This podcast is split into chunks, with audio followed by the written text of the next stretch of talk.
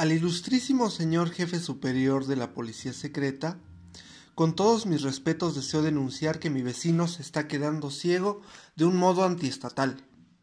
El principio, en principio se está quedando ciego porque pierde la vista.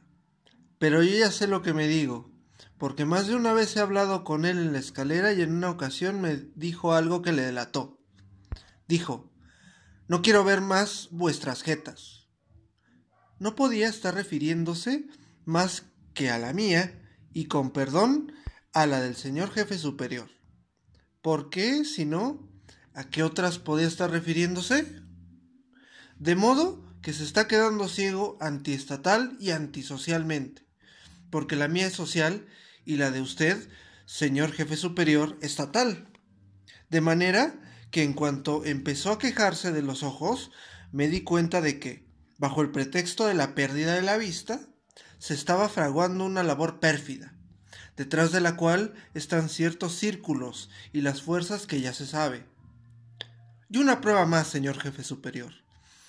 Es que él ahora siempre está en casa y no hace más que sonreír. Yo mismo lo he visto por el ojo de la cerradura. Estaba sentado en un sillón y tenía en la falda un fajo de cartas viejas atadas con un lazo descolorido. Eran cartas de su mujer, de cuando era todavía su novia. Ahora ya hace tiempo que está muerta. Sé de quién son las cartas porque las leí cuando se lo llevaron al hospital. Al parecer, por lo de los ojos, y me dejó la llave. Él acaricia estas cartas con una mano, porque ya no puede leer y sonríe. ¿Y acaso hay motivo alguno para reír, señor jefe superior? Ya se sabe los tiempos que corren. Está claro que sonríe de satisfacción, porque piensa que ha conseguido engañarnos, haciendo ver que se está quedando ciego, por decirlo así, por casualidad. Y cree que nosotros no sabemos nada. Pero nosotros, los del comité de la escalera, lo sabemos todo muy bien.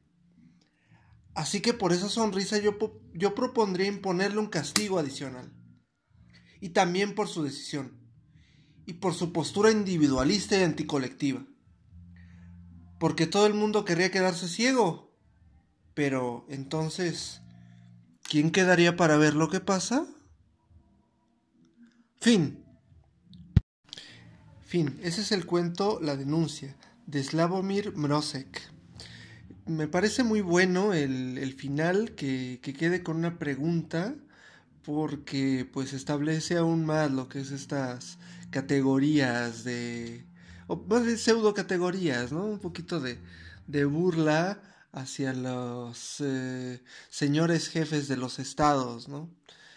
Que pues no saben realmente lo que es urgente, lo que es significativo para la población, pues es un excelente cuento. En fin. Next.